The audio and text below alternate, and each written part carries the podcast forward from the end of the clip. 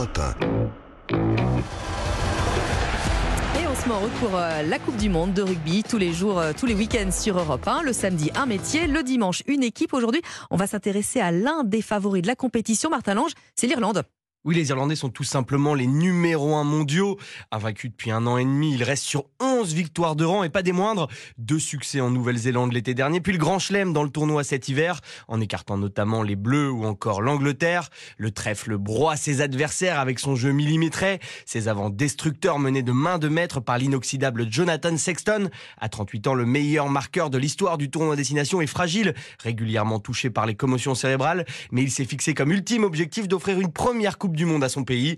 Un rêve largement atteignable selon le consultant Coupe du Monde d'Europe 1, Serge Blanco. C'est une équipe avec un objectif, un seul objectif qu'ils n'ont pas avoué aujourd'hui, mais qui sont en train d'entretenir au maximum, c'est d'être champion du monde. Ils sont les numéros un, ils ont battu toutes les autres nations, ils ont été gagnés en Nouvelle-Zélande, je crois. C'est euh, une équipe métronome, voilà.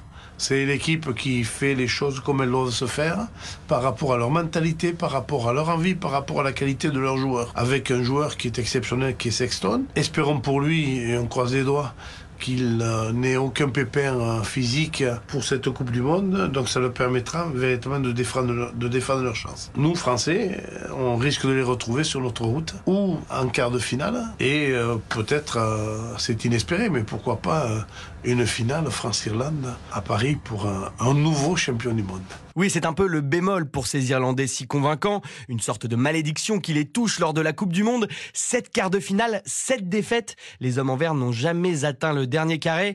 Et cette année encore, leur menu est copieux avec au premier tour les Sud-Africains champions du monde en titre et les Écossais, une autre équipe en vogue du moment. Si tout se passe bien pour eux, ils retrouveront en quart de finale les All Blacks ou le 15 de France. Deux gros morceaux qu'ils ont certes battus récemment, mais dans un tout autre contexte. Malgré beaucoup de certitudes, donc, la route est encore longue pour Jonathan Sexton et ses oies.